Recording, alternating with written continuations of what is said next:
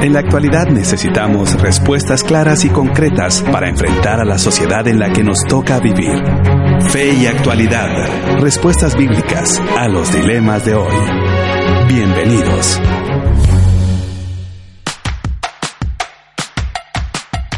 Hola queridos amigos, les saluda Gonzalo Chamorro. Estamos muy contentos de poder iniciar su programa Fe y Actualidad, un programa que pretende responder desde una perspectiva bíblica y teológica a los dilemas morales que nos plantea el escenario contemporáneo. Hoy continuamos con la serie El Sermón del Monte con el tema Juzgar a otros y estaremos enfocándonos en los primeros versículos del capítulo 7. Y para mí es un placer presentar a nuestros queridos panelistas que nos acompañan aquí en cabina. Bienvenido Nelson, gracias por estar junto con nosotros. Muchas gracias y siempre es una alegría estar con nuestra audiencia compartiendo eh, en este caso el Sermón del Monte, así que vamos a disfrutar sin duda el programa. Muchas gracias, también tenemos a Josué Estrada. Josué, gracias por estar aquí en cabina de 997, contenido que transforma.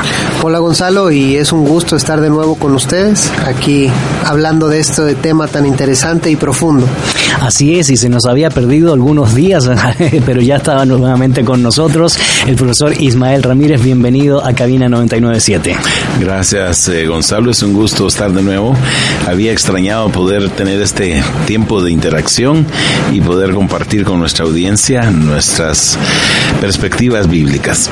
Y te queremos comentar que en la serie del Sermón del Monte ya hemos posteado en nuestra página de Facebook, eh, Fe y Actualidad FM, la pregunta que estaremos discutiendo a lo largo de esta hora y media de programa. Y la pregunta es, ¿cuál debe ser nuestra actitud al corregir a otros? Así que esperamos que puedas sacar papel, lápiz, lapicero, lo que tengas a mano, tablet, para poder contestar a esta pregunta y por supuesto participar junto con nosotros.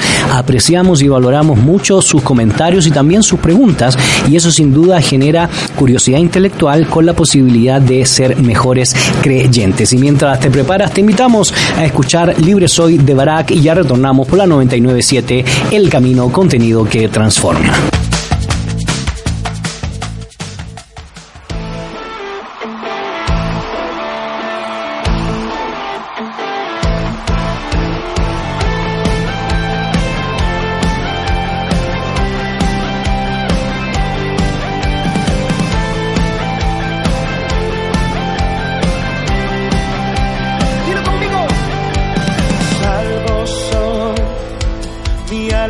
está tu amor. Hoy te canto porque tú me hiciste libre en una cruz. Exalta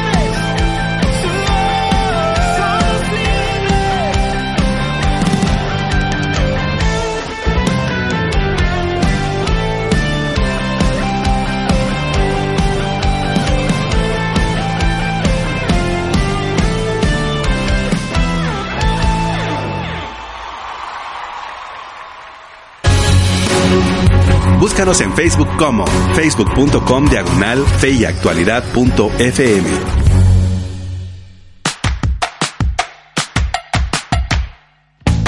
Ya estamos de regreso, querida audiencia. Soy Gonzalo Chaumorro y en cabina me acompañan los profesores Nelson Morales, Josué Estrada e Ismael Ramírez. Y estamos muy contentos de compartir junto con ustedes la serie del Sermón del Monte en el capítulo 7 con el tema Juzgar a otros. Si te recordamos, la vía de comunicación son a través de la página de Facebook Fe y Actualidad FM o puedes enviar un mensaje de texto o una nota de voz al 5895 5778. La pregunta del día es: ¿cuál debe ser nuestra al corregir a otros.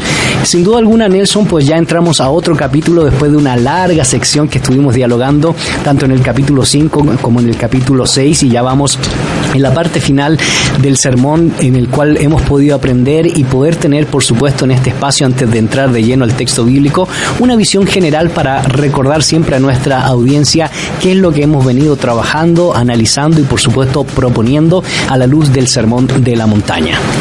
Mira, el, como mencionaste tú, capítulo 5 planteaba el, las bienaventuranzas como una base sobre la cual Jesús construye el resto del discurso y plantea desafíos de la justicia, cómo vivir la justicia del reino y eso lo va a ir desarrollando a través del sermón. Primero lo hace eh, redefiniendo y profundizando la ley eh, de Dios. En oísteis que fue dicho, más yo os digo, en el capítulo 5. Varias enseñanzas de Jesús en torno a eso. Luego en el capítulo 6 aborda otra cosa que también es importante. ¿Qué hacemos nosotros en nuestras dinámicas cúlticas? Eh, ¿Cómo nos relacionamos con los demás creyentes cuando estamos adorando a Dios? Y es en ese contexto donde lanza el tema de la ofrenda, la oración, va el Padre Nuestro ahí, el ayuno y, todas esas cosas eh, finalmente redundan en, que tenemos que eh, hacer las cosas para Dios y, eh, reflejar a Dios en, lo que hacemos. Pero eso también nos plantea un escenario un poco complicado respecto a los bienes materiales y, por eso es que en la última sección del capítulo 6 se enfoca a eso para llegar a la parte culmine, creo yo, de, de todo esto que es buscar el reino de Dios y su justicia. Y ahora en el capítulo 7 lo que hace el Señor es dar instrucciones eh, que tienen que ver, en este caso, lo que vamos a trabajar ahora y en el siguiente capítulo que abordemos el tema del Sermón del Monte es eh, las dinámicas eh, entre las personas. ¿Qué hacemos con creyentes entre nosotros y con personas que no son creyentes quizá? Y Dios en eso. Y termina esta sección en el versículo 12 con la regla de oro. De, por eso todo cuanto queráis que os hagan los hombres, también haced vosotros con ellos, porque esta es la ley y los profetas. Que sería la parte climática también del mm. capítulo 7. Y sin duda alguna, Josué, eh, tanto el capítulo 5 como el capítulo 6, como ya decía Nelson, han sido temas importantísimos porque está todo dentro del contexto del reino de Dios y la justicia que se debe seguir dentro de la ética del reino de Dios. Reino que ya desde el capítulo 4, verso 17, ha llegado, el Señor Jesucristo lo ha anunciado y es una invitación a que nos arrepintamos y vivamos de acuerdo a estas normativas, a estas perspectivas, que indudablemente tiene que ver con mi comportamiento hacia Dios y mi trato hacia los demás dentro del contexto de la ética de la justicia y por supuesto la ética del amor expresada en el Sermón de la Montaña. Sí, eso es importante porque no hay que olvidar que, eh, bueno, como decía un autor, John Stott, que este capítulo parece ser que no tiene una conexión evidente con lo que se vino hablando antes, incluso en el mismo capítulo, en el interior de, esta, de estas perícopas, diríamos, no parece haber un hilo conductor. Sin embargo, sí, ah, sí lo hay, de una manera ágil y quizá de una manera eh, literaria, creativa. Mateo une todo esto por medio de lo que es el tema de las relaciones interpersonales o las relaciones también con Dios. Entonces, eso es importante recalcarlo porque es muy, eh, es curioso que muy a menudo se toman estas porciones como aisladas y luego se desconectan del tema principal y eso nos lleva a sacar los, eh, los comentarios fuera de contexto. Correcto. Y, y, luego de ese análisis, pues dentro de la estructura literaria, una de las cosas, profesor Ismael, que hemos mencionado en términos generales, y ya que Josué menciona a John Stott, casualmente le escribe un, comentario al Sermón del Monte y se populariza el término contracultura cristiana, y es precisamente lo que nosotros hemos venido desarrollando a la luz de nuestros comentarios pastorales, nuestro análisis de la situación actual y cómo hemos ido fusionando el capítulo 5 y el capítulo 6 para nuestra escena contemporánea. Un mensaje que tiene que ver con el comportamiento humano, con mi adoración a Dios y con el reino, tiene implicaciones no solo para los primeros oyentes del sermón o los primeros lectores de Mateo, sino que sin duda alguna tiene un mensaje para nosotros hoy donde se nos invoca a hacer contracultura y a buscar la radicalidad del discipulado. Gracias, eh, Gonzalo.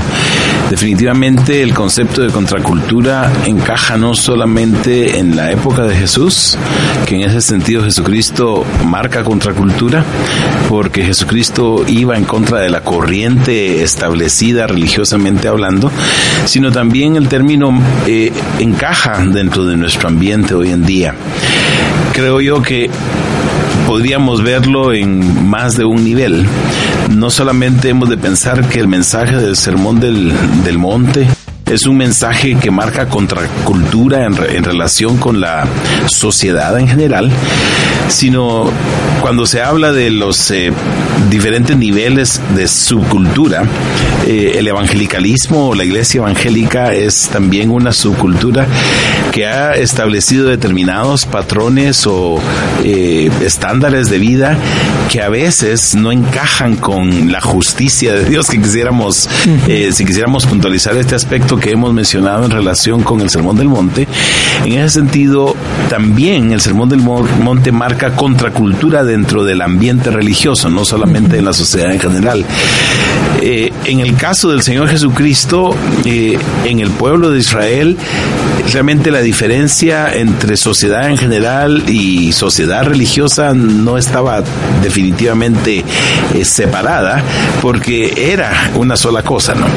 Hoy en día, particularmente con tanto que se ha hecho el énfasis en separar iglesia y Estado, por ejemplo, o vida laica y vida religiosa, vida civil y vida espiritual, creo yo que tenemos dos áreas en las cuales nuestra perspectiva bíblica sobre la base del Sermón del Monte tiene que hacer contracultura. Contracultura en el ambiente religioso y contracultura en el nivel eh, social en general. Y el tema que vamos a abordar hoy en día es un tema, creo yo, pertinente en las dos áreas. Correcto. Sí, porque tiene que ver indudablemente con las relaciones interpersonales. Y me llamaba mucho la atención lo que usted expresaba porque la enseñanza del Sermón del Monte tiene una causa elemental y efectiva, que es el reino de Dios y la dinámica del reino de Dios. Y eso automáticamente debería tener un efecto en el comportamiento del creyente y del ciudadano y por extensión de, de la sociedad. Entonces, es ahí donde hemos venido dialogando, Nelson, a lo largo de esta serie, cómo no hemos podido muchas veces integrar las perspectivas de las dinámicas expresadas en el Sermón del Monte con el comportamiento cotidiano y eso obviamente ha traído algunas consecuencias en el peregrinar del cristiano y en el surgimiento de nuevas nomenclaturas como el nominalismo cristiano o la pasividad cristiana o por supuesto no cumplir las altas demandas o expectativas del reino de Dios. Y esto nos convoca con el capítulo 7 que es el tema que hemos de dialogar en esta sección del programa y tiene que ver precisamente con no juzgar al otro.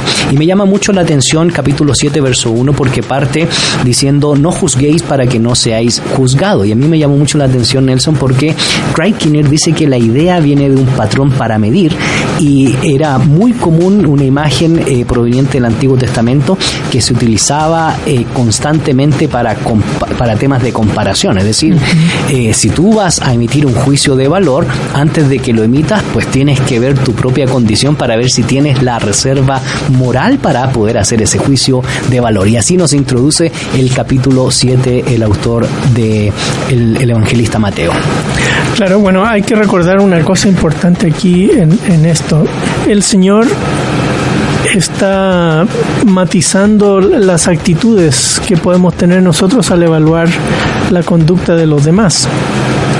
No está hablando aquí de confrontar el pecado, es otra cosa y el Señor va a llamar a, que nosotros seamos sal y luz, que no escondamos eh, la luz, eh, que no imitemos ese tipo de actitudes. Así que la demanda aquí no tiene que ver con si alguien está en pecado, yo tengo que hacerme el loco, no juzgarlo. No, el, Señor aquí está hablando de, las, la cosa interna. ¿Cómo es que yo puedo emitir opinión? Y la palabra juzgar aquí, lo estábamos conversando hace un rato atrás, curiosamente eh, tiene que ver con el, por ejemplo, con el juicio con que juzguéis, eh, o en chileno el juicio con que juzguéis, este, seréis juzgados eh, en el versículo 2. Tiene que ver con emitir una opinión donde mi opinión ya emitió un, veredicto de culpable al otro. Y en ese sentido Santiago tiene fuertes ecos, él lo amplía y yo creo que lo que está haciendo Santiago es parafrasear un poco estas palabras de Jesús y él, eh, él va a decir en eh, capítulo 4 Hermanos, ajá, eh, versos 11 y 12 dice, hermanos, no habléis mal los unos de los otros. El que habla mal del hermano o juzga a su hermano, habla mal de la ley y juzga la ley. Pero si tú juzgas a la ley, no eres cumplidor de la ley, sino juez de ella. Solo hay un dador de la ley y juez, que es poderoso para salvar y para destruir. Pero tú, ¿quién eres que juzgas a tu prójimo? Eh, eso es lo que el Señor está planteando aquí, es, eh, ah, este hizo tal cosa, pero saber si la hizo con la intención correcta. O esto lo hizo para ganar el favor de fulano o de mengano y termino yo juzgando, emitiendo juicio de lo que el otro hace. Por lo tanto, lo que estamos viendo en, este, en esta primera sección del versículo es que el error está cuando las personas hacen una condena específica sin haber escuchado al condenado porque probablemente tiene la capacidad de eh, evitar esa condena porque tiene razón en sus argumentos. Eh, lo que se llamaría hoy pues hacer eh, juicio, más bien condenar sin, sin que la persona haya pasado por un juicio previo antes de recibir una condena y pues haya escuchado los argumentos de defensa. Y eso nos conecta, Josué, con algo elemental porque Nelson ya lo mencionaba en el capítulo 7, en la siguiente sección del versículo 2, porque con el juicio con que juzgáis, también seréis juzgados. Entonces una llamada de atención para aquellos que se atreven a juzgar y, y, no ven la realidad que hay detrás del ente juzgador o inclusive del juzgado. Sí, de hecho, esta, esta dinámica de porque tal como os juzguen, se les juzgará, ya se ha planteado, no, no esto, pero la dinámica de así, si lo queremos resumir, así como hagan, se les, se les va a aplicar, por ejemplo, en Mateo 5.7 con los compasivos, o también en el, en el Padre Nuestro, que así como nosotros, nosotros perdonamos, que sean perdonadas nuestras faltas. Entonces, aquí igual están las conexiones entre el sermón de esas dinámicas de y va a culminar con la regla de oro, precisamente que es Mateo 7:12. Y con lo que decía el profe Nelson a mí me llamaba la atención porque eh, veníamos platicando que este pasaje se ha tomado para desviar a veces la atención de los pecados, porque muchas personas dicen, es que como dice Mateo, nadie me puede señalar ninguna falta porque nadie está capacitado en ese sentido pero me llamaba la atención, por ejemplo, Juan Crisóstomo en el siglo IV, ya estamos hablando que es el que habla de, la, tiene unas homilías de Mateo, desde el principio dice, pues que no hay que acusar a los que pecan, entonces él aborda la cuestión de qué significa juzgar a las personas, se les puede señalar su error y si se les puede, de qué forma hay que señalárselos y con qué actitud hay que señalarla. Correcto, y, casualmente el texto que tú mencionabas en 6.14, porque si perdonáis a los hombres sus ofensas, os perdonará también a vosotros eh, vuestro Padre celestial o vuestro Padre que está en el cielo. Antes de entrar y seguir con el texto, profesor Ismael, eh, tenemos algunas referencias en el Antiguo Testamento sobre precisamente este tipo de trato en el proceso de juzgar el comportamiento o la condición de otro ah, antes de hacer el propio análisis de, de la vida de uno.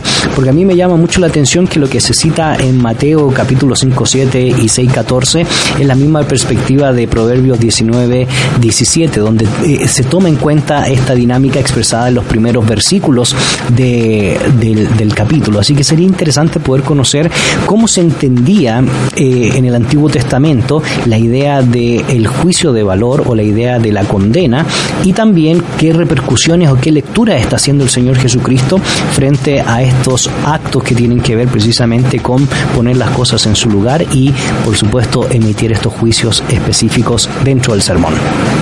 Gracias, Gonzalo.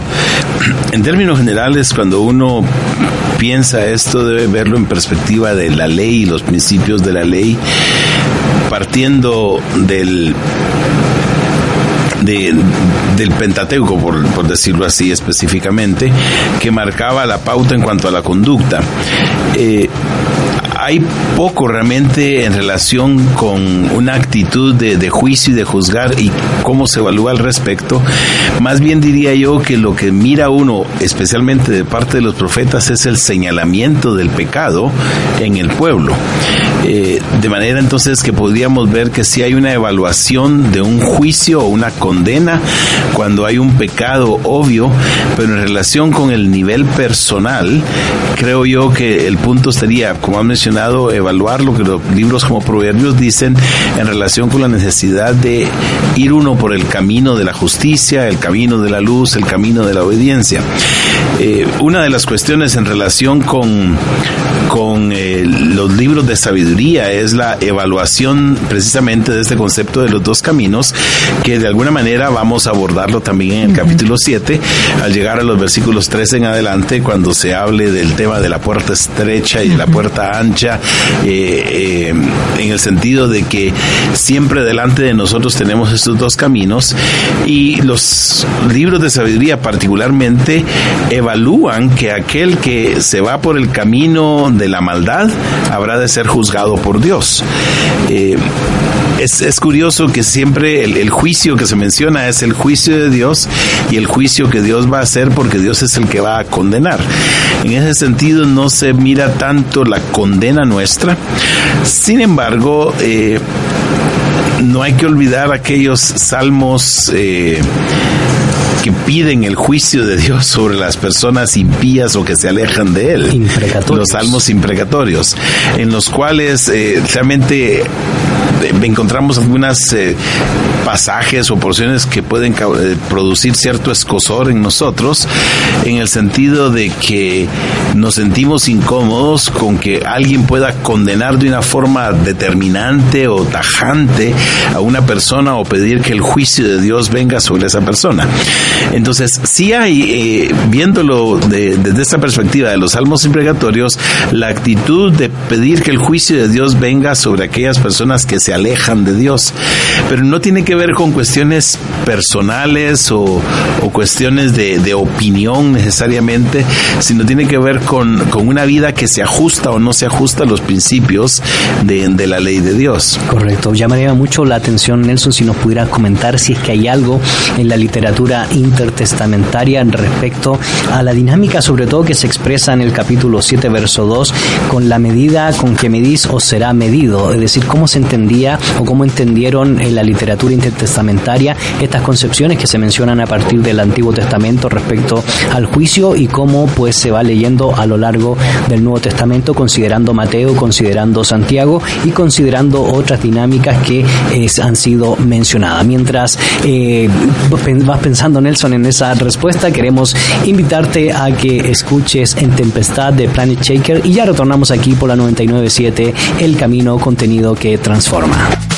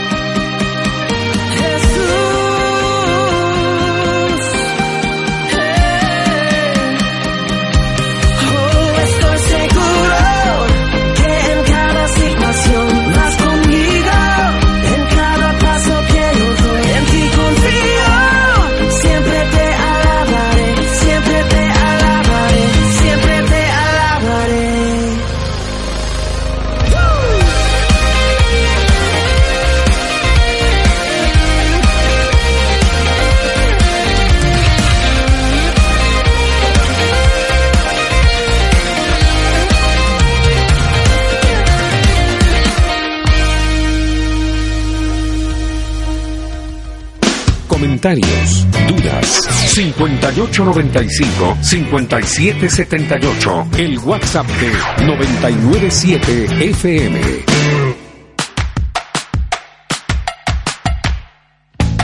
Ya estamos de regreso, querida audiencia. Soy Gonzalo Chamorro. En cabina me acompañan los profesores Nelson Morales, Josué Estrada e Ismael Ramírez. Y estamos muy contentos de continuar con la serie El Sermón del Monte con el tema Juzgar a otros. Te recordamos que la pregunta que hemos posteado el día de hoy es: ¿cuál debe ser nuestra actitud al corregir a otros? Las vías de comunicación son a través de Facebook por medio de Fe y Actualidad FM o nos puedes enviar una nota de voz o un mensaje de texto al 5895 57 78. Estábamos hablando en la sección pasada sobre cómo entendían los, eh, cómo se entendió o si hay algo en la literatura intertestamentaria respecto a la medida del juicio o respecto a los patrones legales que se fueron estableciendo en el periodo intertestamentario que impudieron, que pudieron influir en cierto sentido la, la predicación y por supuesto la interpretación que hace el Señor Jesucristo para poder eh, partir de esta manera. No juzguéis para que no seáis juzgados, porque, si, porque con el juicio con que juzgáis seréis también juzgados.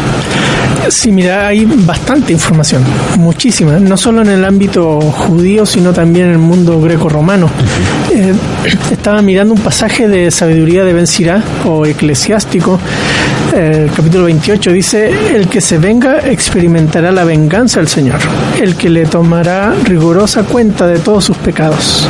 Perdona a tu prójimo el daño que te ha hecho, así cuando tú lo pidas, te serán perdonados tus pecados. ¿Cómo? ¿Un hombre guarda rencor a otro hombre y le pide a Dios que lo sane? ¿No tiene misericordia con otro hombre su semejante y suplica por sus propios pecados? Ah, ahí está un poco esa reflexión de, de como quiero que hagan conmigo, yo hago con los demás, un poco lo que Jesús va a decir en el versículo 12 después. Pero también hay otros textos muy interesantes. Por ejemplo, eh, encontré una frase de Isócrates que dice, no practiquen nada en tus acciones por lo cual condenes a otros con tus palabras. Eh, muy, muy parecido a, a esto. Eh, O Demóstenes decía, resuelve tus problemas, luego puedes volverte a criticar a otros adecuadamente. Eh, interesante. Y también se le atribuye a Gilel, padre del fariseísmo, no juzgues a tu vecino hasta que hayas estado en su situación, ¿sí? en sus propios pies. ¿sí?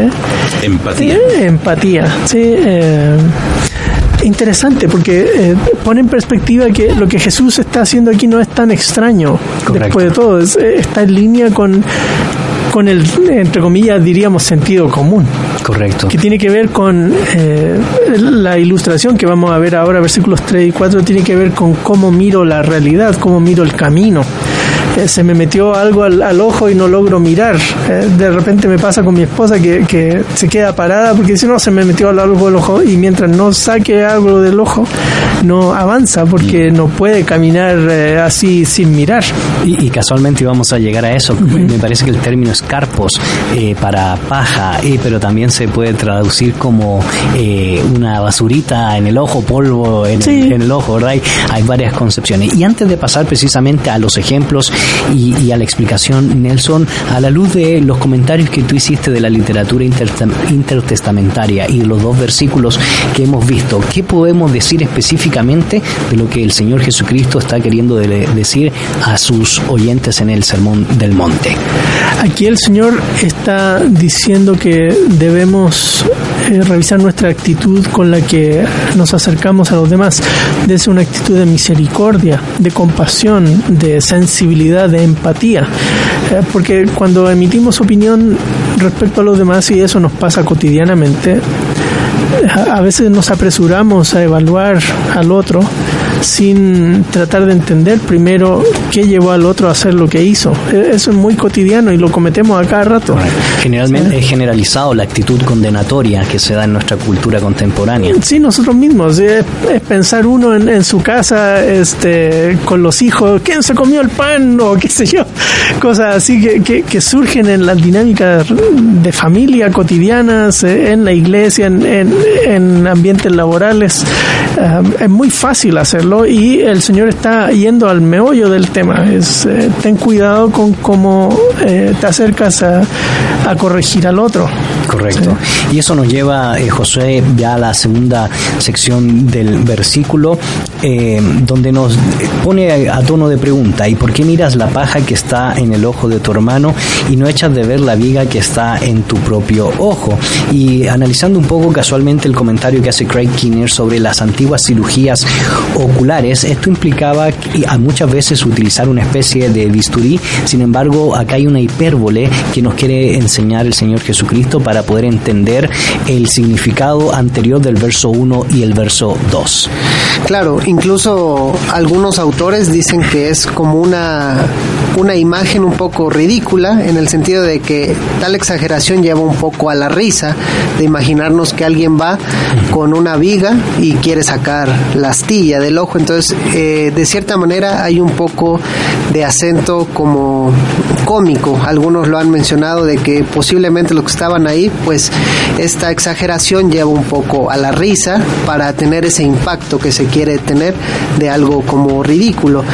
Entonces, eh, me, me llama la atención que, por ejemplo, eh, igual, regresando a Crisóstomo, él como que hace una evaluación de qué es juicio o qué es juzgar o condenar y que es corregir al hermano, porque el juzgar puede ser el emitir un juicio y de valor a la, a la actitud o a la persona y en ese sentido condenarla.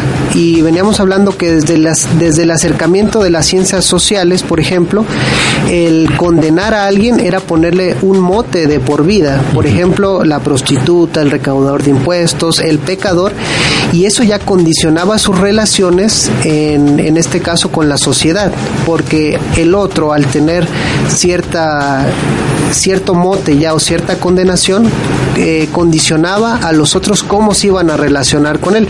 Un poco lo que sucede hoy en día, si a alguna mujer decimos, ah, es la prostituta, pues todos se van a acercar con ellos viéndola como la prostituta o el ladrón. Entonces, en ese sentido, juzgar es condenar o emitir un juicio de valor, pero es distinto a acercarme a corregir a la persona porque eso no es condenar precisamente. Correcto, y en ese sentido, eh, profesor Ismael, el texto sigue hablándonos en el verso 4 y sigue diciendo, o cómo dirás a tu hermano, déjame sacar la paja de tu ojo y aquí la viga en el ojo tuyo. Y el texto eh, se utiliza para enfatizar y reforzar pues la hipérbole anterior expresada en la pregunta para precisamente manejar el tema de la actitud condenatoria, pero también podemos agregar eh, el tema de la humildad para aceptar la corrección. Entonces debe haber humildad tanto en el que corrige como también aquel que está recibiendo la corrección en este proceso de hiperbólico de expresión del juicio. Definitivamente la actitud es eh, uno de los aspectos más importantes en el proceso de las inter- interrelaciones personales. Volviendo al tema del ojo, el Señor Jesucristo ya ha abordado el tema del ojo previamente, hablando del ojo bueno y el ojo malo. Y eh, en otra oportunidad el Señor Jesucristo le dice a, a los líderes religiosos que eran ciegos guías de ciegos. De manera que si uno se imagina un ojo con una viga, eh, tratando de imaginar, ya sabemos que es una hipérbole, una exageración, pero si, si se imagina uno con un, un ojo con una viga, definitivamente uno pensaría esa persona está ciega. Correcto. Entonces el punto es, si estás ciego, porque tú mismo no reconoces el problema que tienes, entonces no tienes la capacidad o discernimiento necesarios para poder analizar la situación de la otra persona. Y es por eso que el Señor Jesucristo llega a un dictamen de hipócrita. Y es interesante ver esto, porque el Señor Jesucristo eh, sí dio, sí emitió eh, juicios de valor. Cuando le dice al liderazgo religioso de su época hipócritas, definitivamente está emitiendo un juicio de valor. Está diciendo que ellos están actuando mal. De hecho, es el verso 5, ¿verdad? Sí. Que continúa haciendo ese juicio de valor el Señor. Eh, El Señor Jesucristo mismo emite un juicio de valor y uno lo puede ver en, en su, en su trato con los fariseos, eh, volviendo a otro pasaje que ocasionalmente hemos aludido a él en el Evangelio de Mateo, en el capítulo 23, el Señor Jesucristo señala en varios puntos cómo se dejaba ver esa hipocresía. Eh, El, el hecho entonces es que un juicio de valor eh, no está basado en opiniones personales, sino está basado particularmente en el caso del Señor Jesucristo y del pueblo judío, está basado en la ley de Dios. Es decir, eh, el- lo que sirve de, de, de medida, de comparación, no es mi opinión personal o no es mi práctica personal o no es mi gusto personal, sino que es algo que, que podríamos decir es absoluto, es una referencia clara y externa a cada uno de nosotros. Por eso en el Antiguo Testamento hay toda una regla- regulamentación para tratar precisamente casos donde implique el proceso de juicio de valor y hasta, por ejemplo, en Deuteronomio capítulo 16 hay un elemento importantísimo a tratar cuando hay falsos testigos eh, Claro. por un juicio específico. Entonces llama mucho la atención cómo el Antiguo Testamento intenta regular de que haya un justo juicio a la hora de emitir precisamente una opinión. Entonces, cuando el Señor Jesucristo habla aquí de la necesidad de primero sacar uno la viga del propio ojo y poder sacarla eh, así, poder acercarse al hermano y ayudarlo a sacar la viga, significa que cada uno de nosotros tiene que utilizar ese parámetro externo para medir para medirse a sí mismo. Es- eso nos lleva al tema de la humildad, es decir, que hay algo externo a mí que marca la pauta en cuanto a mi conducta, en cuanto a mi vida, en cuanto a mi comportamiento, y que también ese, ese parámetro externo que me guía a mí es el mismo parámetro que guía al otro. Entonces, eh, eso sirve para, por decirlo así, calcular la, la, diferencia en cuanto al comportamiento personal. Y en ese sentido, eh, el, el punto nos lleva a evaluar que con gran frecuencia, y en el caso del liderazgo religioso del tiempo del Señor Jesucristo lo era, no podemos nosotros poner como parámetro de medida eh, cuestiones en cuanto a lo que nosotros consideramos que es justo delante de Dios, sino lo que Dios mismo ha, ha determinado que es justicia. Es ahí donde entramos entonces en cuestiones de evitar la arbitrariedad de nuestras propias decisiones o de nas- nuestras propias opciones y basarnos en, en- en pautas claras y determinadas que son externas a nosotros mismos. Es, es en ese punto entonces donde evaluar el pecado es algo válido. Señalar el pecado es algo válido porque se hace contra un parámetro externo a nosotros.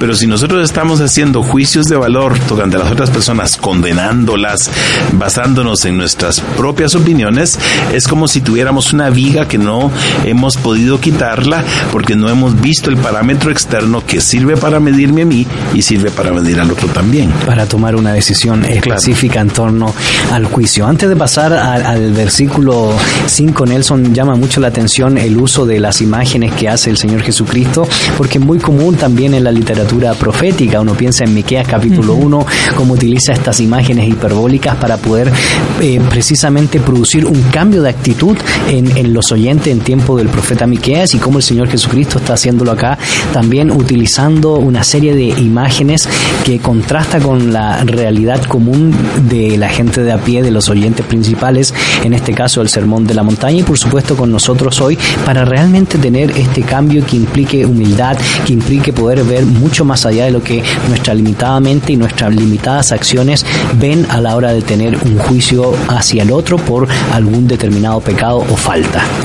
Eh, leía, ya no recuerdo quién fue que mencionó, creo que Skinner, que en su comentario que las imágenes estas venían de, de la carpintería y, y pensé yo, eh, probablemente del ámbito de la construcción. Jesús eh, por años estuvo involucrado en eso, sus hermanos también, y muchas veces le debe haber pasado a, a ellos, eh, estando ahí con eh, cortando madera o qué sé yo, que salta algo de, de acerrín a los ojos y esto no logra ver y, y, eh, entonces estas figuras ilustran el tema. La persona tiene una situación pequeña que no le permite ver del todo claro, pero el que está emitiendo el juicio tiene una situación de ceguera mucho más severa, porque no es capaz, como decía Ismael, de mirarse a sí mismo. Y el desafío que presenta el Señor en el versículo 5 es precisamente eso, es, eh, está bien, yo no, no es que Jesús esté diciendo no juzgues eh, correctivamente a la persona, o sea, ayúdala a mejorar su visión, que esa persona pueda mirar el camino del Señor de manera adecuada. Ese es un buen propósito, pero asegúrate de hacerlo con las motivaciones correctas y, y por ahí está el, tema de desafío también para nosotros. Y, y pensaba también en la persona que tiene la mota ahí en el ojo. Necesita que alguien le ayude, que necesita eh, el apoyo, la compañía de otro que le ayude, así como cuando eh, uno tiene los, los, hijos chiquitos ahí que, que, a ver, ven para acá, te voy a quitar la espina, eh, ese tipo de cosas. La persona totalmente vulnerable y necesita la ayuda del otro. Pero ese otro que se acerque, que se acerque con la actitud correcta. Y, y casualmente lo que mencionas es un desafío para nosotros hoy, sobre todo porque eh, es inevitable no reconocer de que vivimos en una cultura, en una sociedad muy criticona, no crítica. Generalmente la persona crítica es la que te hace ver eh, que vas por mal camino y te ayuda a enderezarte o conducirte. Pero una persona criticona es aquella persona que generalmente está eh, destruyendo a las personas, está eh, eh, pues eh, socavándolas, está coaccionándolas y no les da la capacidad o la posibilidad de poder salir de esta situación de error o de esta situación de pecado y por lo tanto no recibe la ayuda necesaria. Y estaremos dialogando sobre cómo se ve esto en la sociedad actual, no solo a nivel secular, sino también tristemente a nivel eclesiástico y por supuesto recibiremos algunas eh, perspectivas sobre eh, conclusiones pastorales y desafíos que nos plantean estos primeros cinco versículos del Sermón del Monte en el capítulo 7. Sin embargo, ha llegado el tiempo de las noticias positivas. Noticias positivas. España, el sello de la Biblia del Oso y la reforma llegará en enero de 2019. El Servicio de Correos Español ha confirmado que el sello que conmemorará los 450 años de la traducción de la Biblia al castellano y los 500 años de la Reforma Protestante se publicará en enero de 2019. José Luis Fernández, uno de los coordinadores de la petición del sello, explicó al diario Protestante Digital que se formará una comisión organizadora y otra comisión ejecutiva para organizar la presentación del sello que se realizará tanto en Madrid como en Ourense, la ciudad de la que surgió la petición del sello, a la que se adherieron entidades, iglesias, entidades filatélicas e incluso ayuntamientos. La emisión del sello tendrá un valor histórico importante al tratarse de la primera vez que el Servicio de Correos Español emite un sello con un motivo solicitado por los evangélicos. Así también en España se celebran 15 años de Protestante Digital. El mes pasado en la ciudad de Barcelona, España, se celebró los 15 años del diario Protestante Digital. Jaime Llena, secretario general de la Alianza Evangélica Española, comentó, Protestante Digital es una herramienta de todo el pueblo evangélico para construir el reino de Dios. Hay una noticia que es la gran noticia, el crecimiento de la iglesia en la historia y en el mundo, y Protestante Digital está para contarlo cada día. Debemos pensar cómo podemos impactar con nuestro trabajo fuera de las puertas de nuestras iglesias. Eso, Protestante Digital lo está consiguiendo con éxito desde hace 15 años. Y estas fueron las noticias positivas.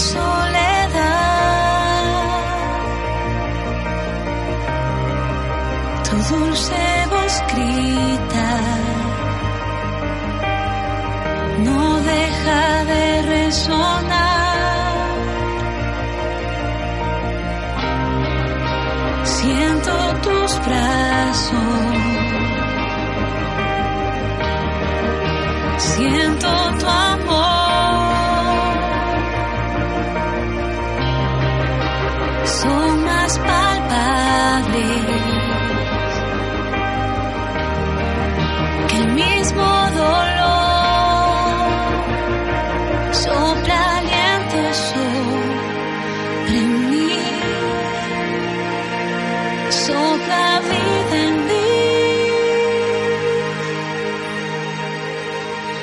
Respiro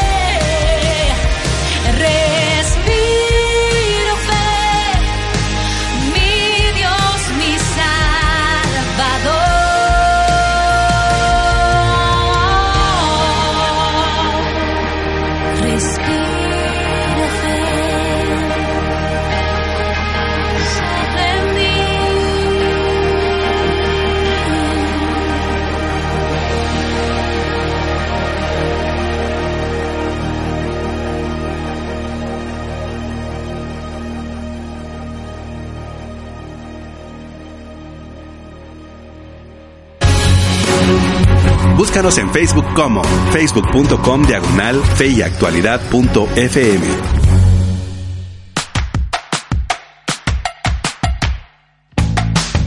Ya estamos de regreso, querida audiencia. Soy Gonzalo Chamorro. En cabina me acompañan los profesores Nelson Morales, Josué Estrada, Ismael Ramírez. En producción, nuestros buenos amigos Betsabe Sora, Mir Tejada y nuestro queridísimo amigo Hanson, que nos bendice cada vez que está junto con nosotros aquí en el programa Fe y Actualidad FM. Te recordamos que estamos dialogando en la serie Sermón del Monte con el tema Juzgar a otros. Y la pregunta del día es: ¿cuál debe ser nuestra actitud al corregir a otros? Esperamos que te puedas comunicar a, junto con nosotros a través de la página de Facebook Fe y Actualidad FM o también El Camino FM y por supuesto nos puedes enviar una nota de voz o un mensaje de texto al 5895 5778. Josué, ya llegamos a la parte eh, final de esta primera sección que estamos dialogando en el capítulo 7 y casualmente ya se había mencionado algo anteriormente sobre el juicio de valor que hace el Señor Jesucristo respecto a aquellos que se atreven a juzgar sin primero analizar su propia condición y utiliza una palabra bastante fuerte o por lo menos que es traducida en el castellano como un término fuerte eh, y expresa pues hipócrita y de ahí hace la invitación a saca, sacar primero la viga de tu propio ojo y entonces verás bien para sacar la paja del ojo de tu hermano. Sí, de hecho hay una imagen que también me llama la atención que dice que el juzgar de esa manera teniendo una viga y mi hermano teniendo una astillita o polvo es como cuando alguien está lleno de pecados pero señala cosas insignificantes al otro. Eh, Juan Crisóstomo ponía una, una imagen muy chistosa que decía, son como aquellos que juzgan a los monjes por tener un vestido más pero se la pasan hablando de avaricia. O es como cuando ven a los monjes comer una comida un poquito más suculenta y ya los están criticando mientras ellos son gordos y solo se la pasan comiendo.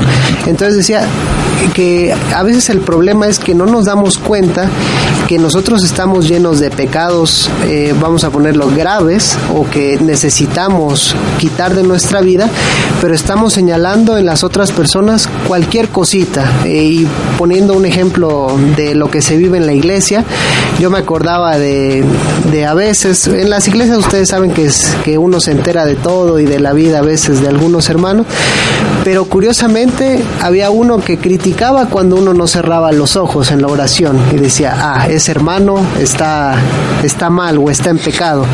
O andaba diciendo que por todos que ciertos jóvenes andaban de parranda y que los había visto y que él creía que estaban perdidos, pero en su casa a veces encontraron algo del hermano que no, no puedo decir aquí, pero ilustra de que a veces eh, emitimos juicios sin reflexionar en nosotros mismos en qué estamos mal y como decía el profe Ismael, a veces eh, nuestros parámetros para juzgar corresponden a nuestras concepciones en vez de las concepciones de Dios en este sentido. Y, llama mucho la atención el, verso 6 eh, del capítulo 7 eh, porque nos gustaría pues entender qué es lo que está queriendo decir con ese juego de palabras el Señor Jesucristo a la luz de los argumentos del 1 al 5, profesor Ismael, al expresar no deis lo santo a los perros ni echéis vuestras perlas delante de los cerdos, no sea que las pisoteen y se vuelvan y os despedacen y algo había mencionado Josué de eso, pero indudablemente está el tema de forzar eh, la verdad los rebeldes. Y por supuesto el tema de eh, algo que menciona que a mí me encanta en un comentario bíblico que tengo de las Sagradas Escrituras. Y tiene que ver precisamente con esa dinámica de ni de los santos eh, criticones. Eh, pareciera que por ahí fuera un poco la, interpretación o pues escuchamos su, su versión de, de este pasaje ahí que se ve como un poquito aislado, pero pues hay una conexión directa en la metáfora. Quisiera comenzar mencionando algo que platicamos previamente esta tarde de, de, este dicho. Hay varios pasajes en el Nuevo Testamento que cuando hay un pasaje que parece enigmático, eh, los diferentes manuscritos y tradiciones textuales muestran diferentes líneas. Pero una cosa curiosísima de este pasaje, de los seis versículos que estamos platicando hoy, es que en las ediciones críticas del Nuevo Testamento no tienen ninguna variación textual. Eso significa que en la tradición o en la transmisión de tradición del Nuevo Testamento, casi podríamos decir al 100% que estas son las palabras. Ahí está. Ahí están, ¿no? Sí, sin variación alguna en medio de todo, ¿no? Cuando uno ve la referencia a perros y cerdos, tiene que tomar en cuenta que nos estamos refiriendo a dos especies animales despreciadas en el, en, en el ambiente judío. Eh, En el caso de los cerdos, eh, estaba prohibido en la ley comer el cerdo por ser considerado un animal inmundo. Y hasta el día de hoy, eh, un judío ortodoxo no come cerdo, ¿no? Caso de los perros, pues aunque no hay una referencia específica en la ley en cuanto a ellos, eh, una de las cuestiones que se indica es que casi siempre las referencias a los perros en la Biblia son negativas. Eh, no, no se sabe exactamente si eh, en el pueblo de Israel había la costumbre de tener perros domesticados como mascotas, pero en cualquier mención en la cual hay referencia a los perros, siempre tiene que ver con algo negativo. Quizá la más fuerte es cuando en la ley se habla de los perros como referencia a los ah, prostitutos eh, sagrados de los templos cananeos. De manera entonces eh, se habla de que no debe traerse eh, la ofrenda o el pago de una prostituta y el pago de un perro.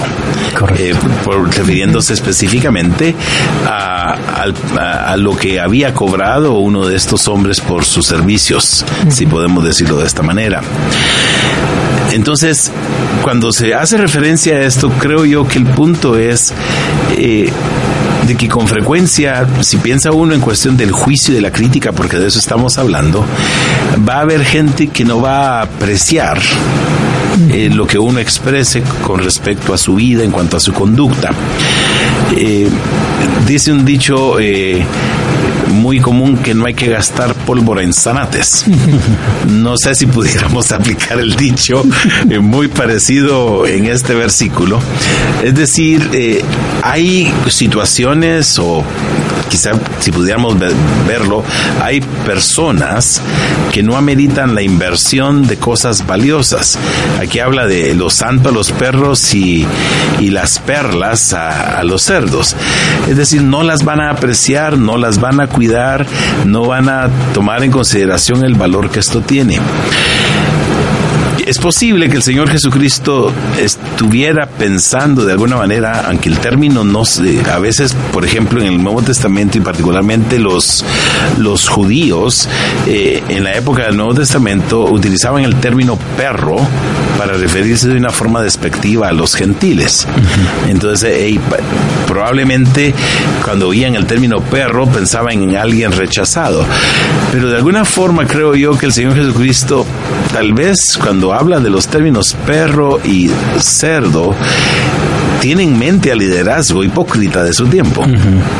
Y como que de alguna forma está dejando ver que las enseñanzas suyas esas, eh, esas cosas santas y esas perlas, en cierta manera pueden verse desperdiciadas porque no lo van a apreciar y se van a voltear en contra de uno, que al final, al final de cuentas el liderazgo judío fue lo que hizo con el Señor Jesucristo.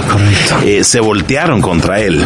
Eh, incluso eh, trataban de encontrar en las enseñanzas del Señor Jesucristo cuestiones en las cuales pudieran verlo, eh, Atraparlo atraparlo como el famoso caso de la moneda, ¿no? que, que le preguntan al Señor, bueno, ¿a, a quién es, es lícito dar o no dar impuesto al César? El Señor Jesucristo pide una moneda y les pregunta, bueno, eh, ¿de quién es esta imagen que está en la moneda? Correcto. Ellos le dicen, pues bueno, de César. Y la respuesta del Señor los deja completamente descontrolados y fuera de, de, de saber exactamente qué, cómo reaccionar cuando Él les dice que den a César lo que es de César y a Dios lo que es de Dios. Es decir, eh, Jesucristo mismo sabe que sus mismas enseñanzas no van a ser apreciadas y creo yo que, aunque no tiene, tiene una relación con lo previo, es una relación más amplia con todo el, con todo el sermón del monte.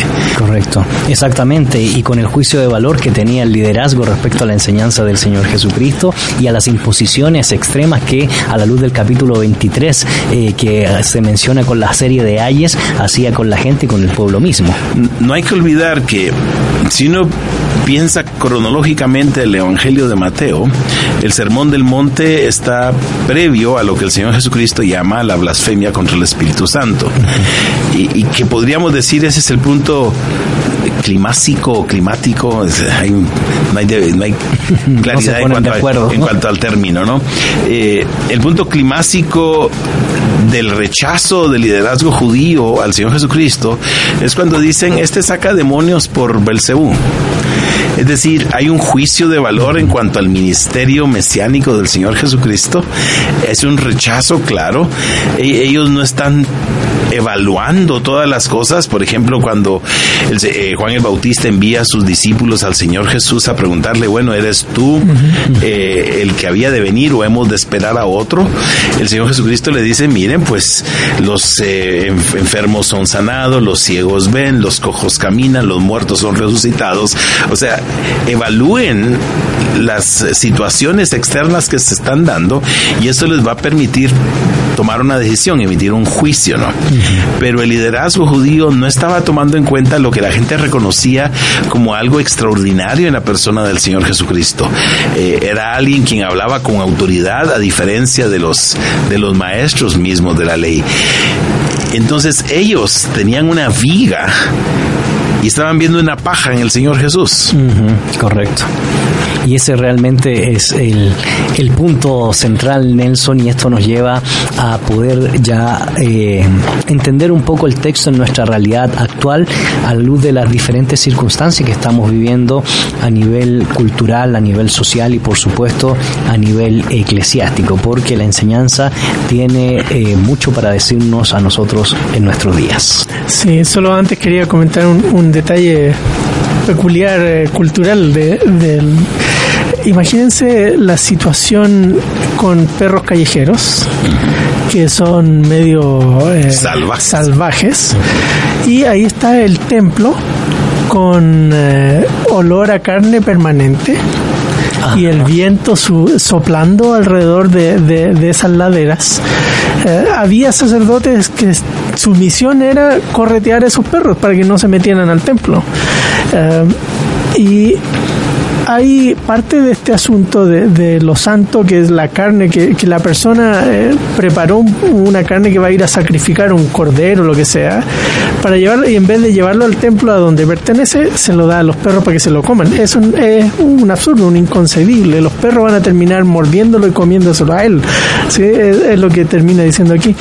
Um, así que aunque es cierto lo que menciona Ismael sobre la dinámica liderazgo Israel Jesús, en el contexto inmediato aquí también eh, hay esa advertencia a que nosotros debemos discernir eh, con quién invertir el tiempo de corrección, porque se asume que la persona quiere ser corregida y eh, va a darnos la bienvenida cuando digamos, mira, este, cuando has hecho este tipo de, de cantos, por ejemplo, yo noto que, que estás como medio orgulloso cantando y, y creo que no es una actitud adecuada. Ah, muchas gracias, no me había dado cuenta, perdón, este, voy a corregir eso.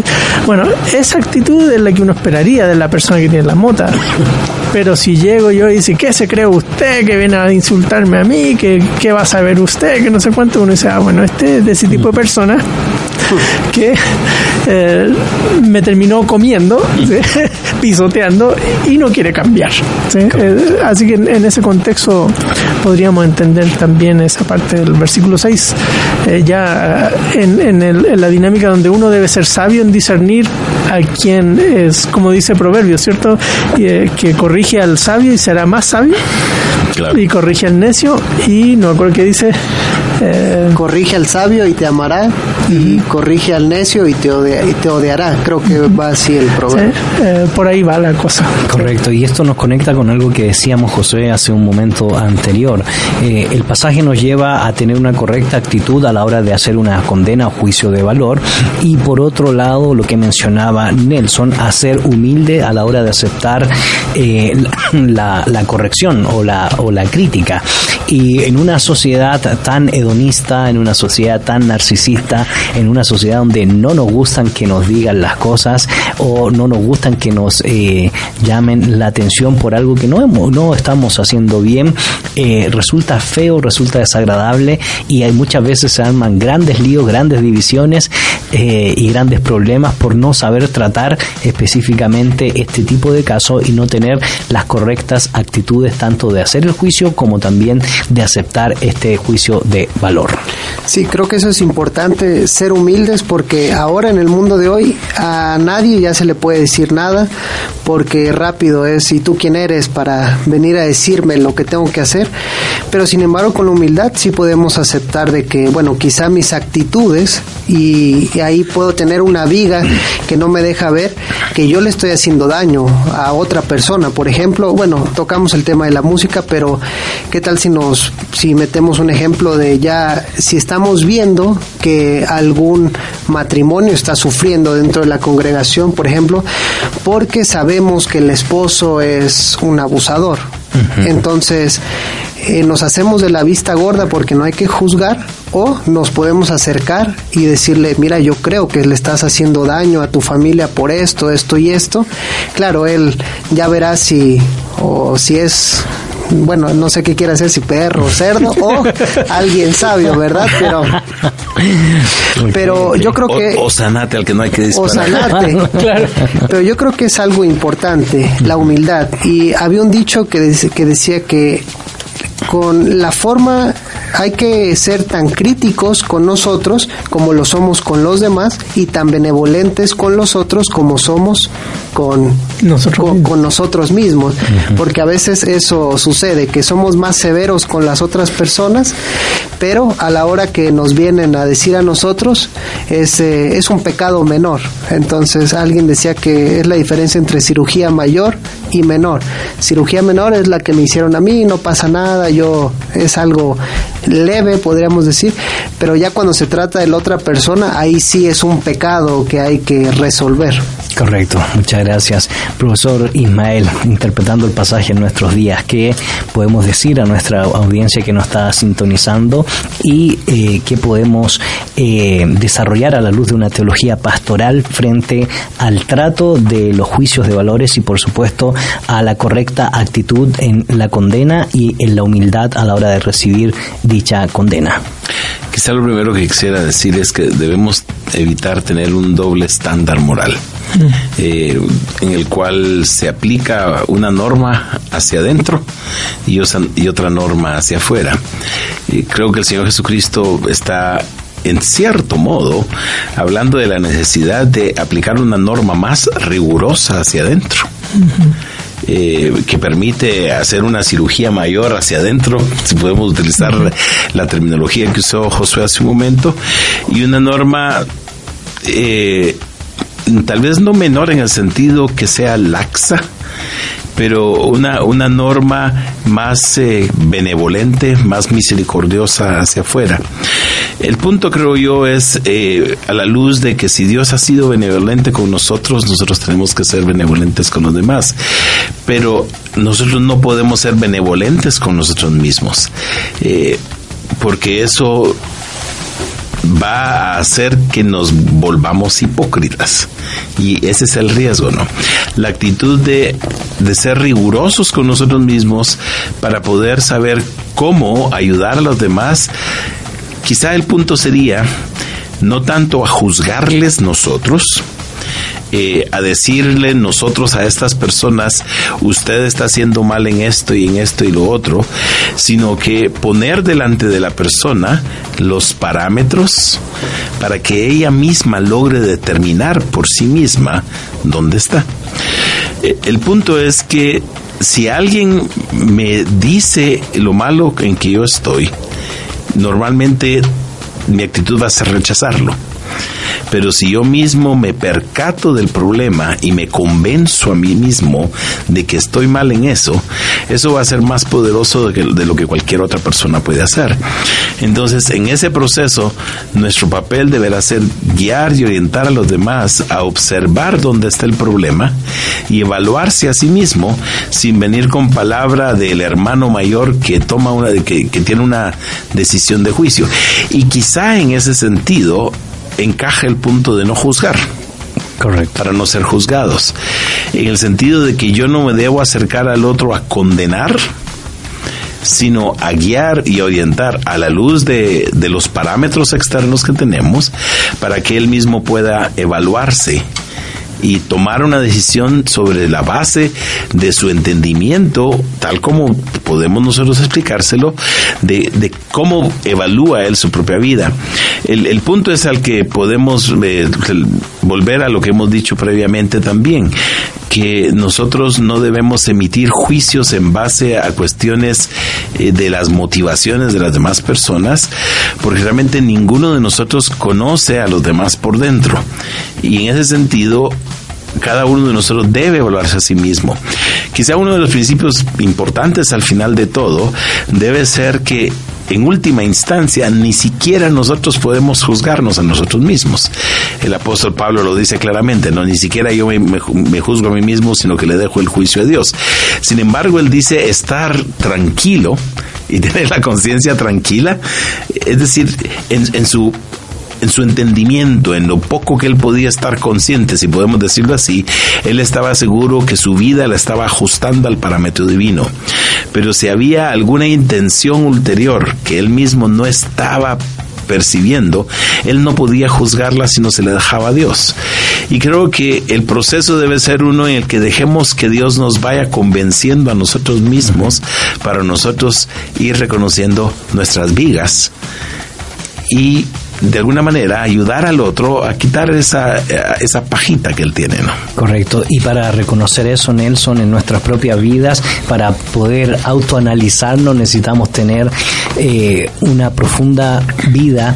Eh, una, una vida piadosa, una vida en el cual dejemos que el texto nos confronte, en el cual dejamos que precisamente eh, nuestra visión de nuestro propio comportamiento sea concatenada con las Sagradas Escrituras para poder cumplir las demandas que el Señor quiere de nosotros a la luz de toda la enseñanza que hemos venido analizando y desarrollando del Sermón del Monte.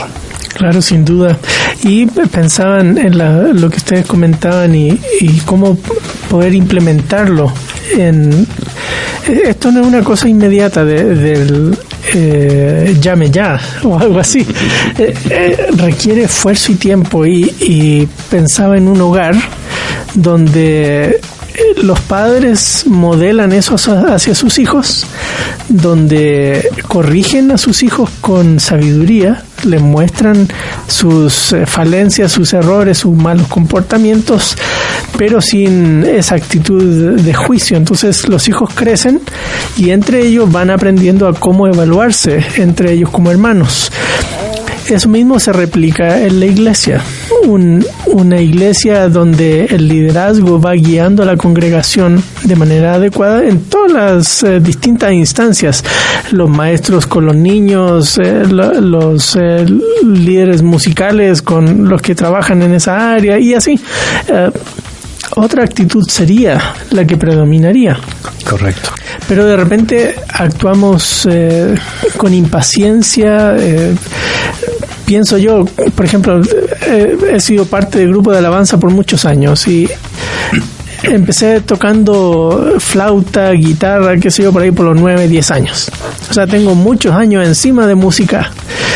Y de repente, mirando a los jóvenes, uno dice, ah, este tocó mal, ah, este se adelantó, ah, este no mantuvo el ritmo, qué sé yo. Y de repente uno puede empezar a emitir juicios de valor respecto a esas cosas y no ser paciente para con el que recién está aprendiendo.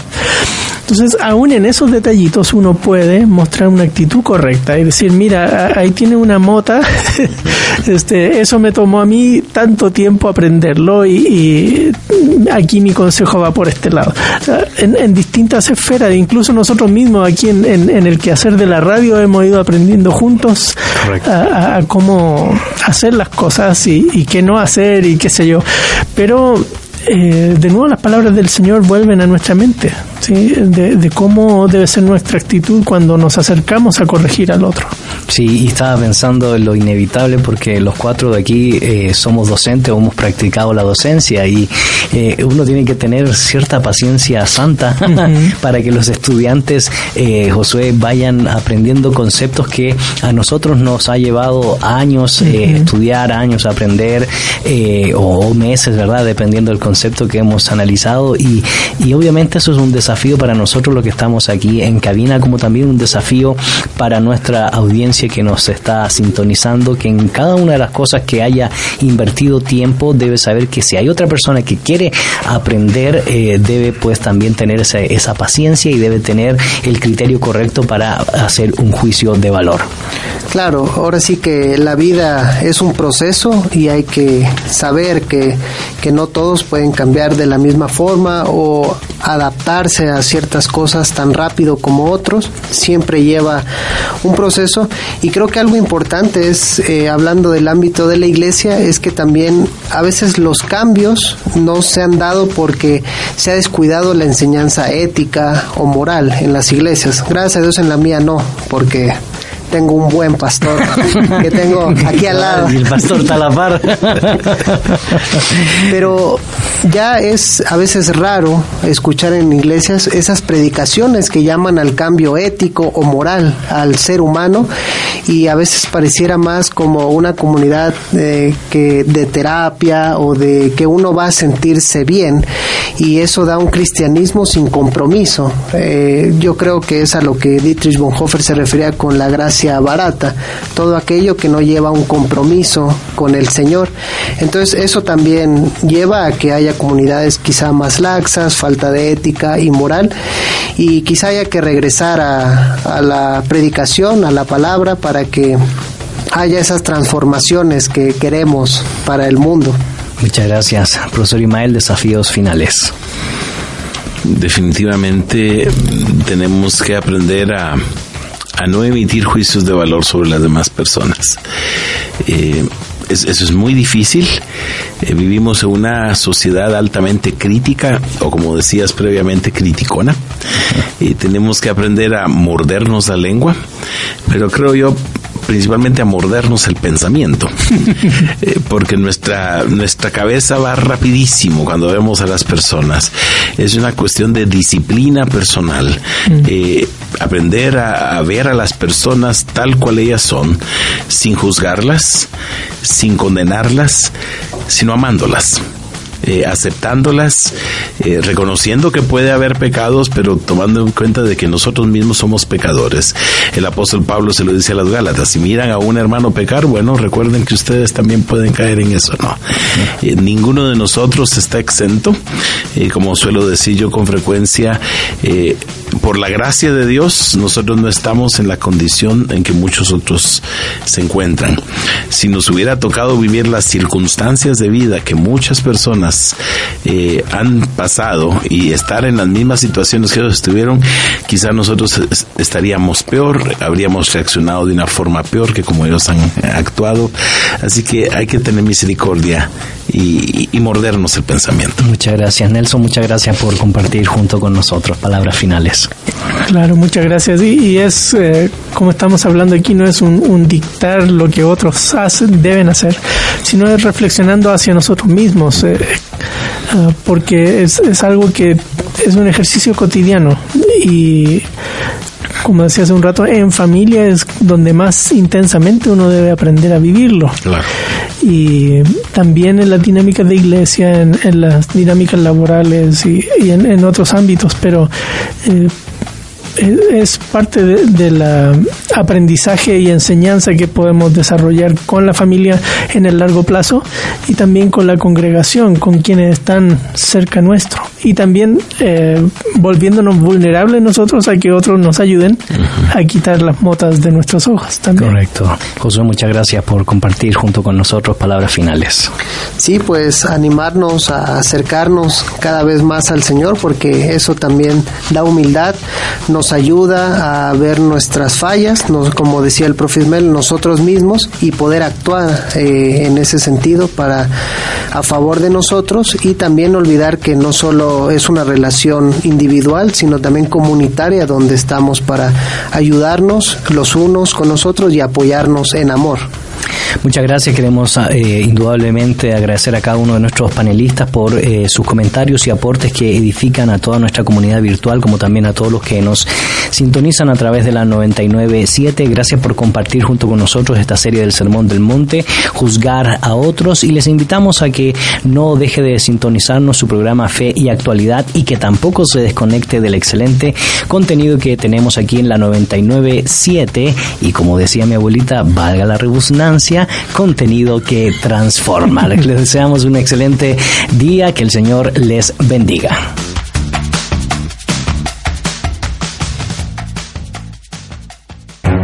En la actualidad necesitamos respuestas claras y concretas para enfrentar a la sociedad en la que nos toca vivir. Fe y actualidad. Respuestas bíblicas a los dilemas de hoy. Hasta la próxima emisión. Esta es una producción de iRadios Guatemala Centroamérica.